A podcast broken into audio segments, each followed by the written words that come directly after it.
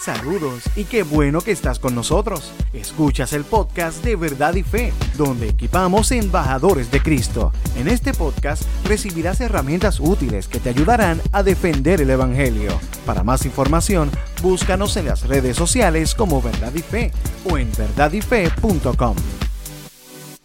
Saludos, Dios te bendiga y bienvenido a este nuevo episodio de Verdad y Fe. Mi nombre es Rick Lipset, yo soy el director de este Ministerio de Apologética Cristiana.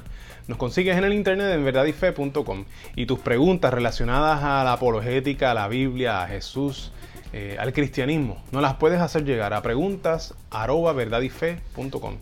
La pregunta que nos enviaron, que nos hicieron llegar, en, eh, que queremos hablar de ella en el día de hoy, eh, fue, fue la siguiente. ¿Tengo que servir en la iglesia? Esa fue la pregunta que nos hicieron. ¿Tengo que servir en la iglesia? Bien interesante esa pregunta. Y quisiera ir a la escritura a ver lo que encontramos en ella. Si vamos a, a Primera de Juan, capítulo 4, versículo 20, dice, si alguien dice amo a Dios, pero odia a otro creyente, esa persona es mentirosa. Pues si no amamos a quienes podemos ver, ¿cómo vamos a amar a Dios a quien no podemos ver? Bien importante eso que está escrito ahí. ¿Y cómo amamos a nuestros hermanos? Esa sería la próxima pregunta que nos tenemos que hacer. Eh, en el Evangelio, según Juan, capítulo 13, versículo 1, dice lo siguiente. Antes de la celebración de la Pascua, Jesús sabía que había llegado su momento para dejar este mundo y regresar a su Padre. Había amado a sus discípulos durante el ministerio que realizó en la tierra y ahora los amó hasta el final. Jesús durante su, ministerio con sus discípulos, esos tres años que estuvo caminando con ellos, les amó. Pero ahora, dice la escritura, ahora les amó hasta el final.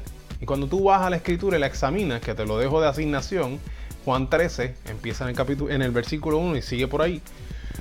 Cuando vamos a la escritura y lo analizamos, Jesús lo que, lo que hace, justo después de que la escritura dice que les amó hasta el final, fue que se quitó el manto, se, se amarró la cintura, eh, cogió una toalla, cogió un cántaro con agua y fue y le lavó los pies a sus apóstoles, a sus discípulos. Por lo tanto, les sirvió. Y les sirvió de la manera eh, más humilde y más baja posible, porque ese trabajo de lavarle los pies a, las personas le, era, era el trabajo del esclavo de menor rango en una casa. O sea que Jesús tomó esa posición del esclavo de, menor rango y le lavó los pies a sus apóstoles. Así que les, les sirvió, les sirvió hasta el final, por eso lo dice la escritura. Y así les amó, les amó hasta el final, les sirvió de esa manera, así les demostró que les amó, les amó entregándose por ellos, sirviéndoles. Y entonces, ¿cómo nosotros podemos amar a nuestros hermanos? Sirviéndoles.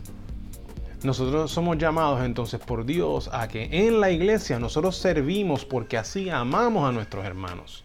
Igual que nosotros servimos fuera de la iglesia, amando a la gente. El, mandato es de amar al prójimo. El prójimo no es solamente el hermano en la iglesia, también es fuera de la iglesia. Pero Juan, a mí me encanta porque en esa primera carta de Juan, que, le, que les leí hace, hace un momento, eh, Juan habla específicamente de los creyentes que nosotros se supone que les amemos.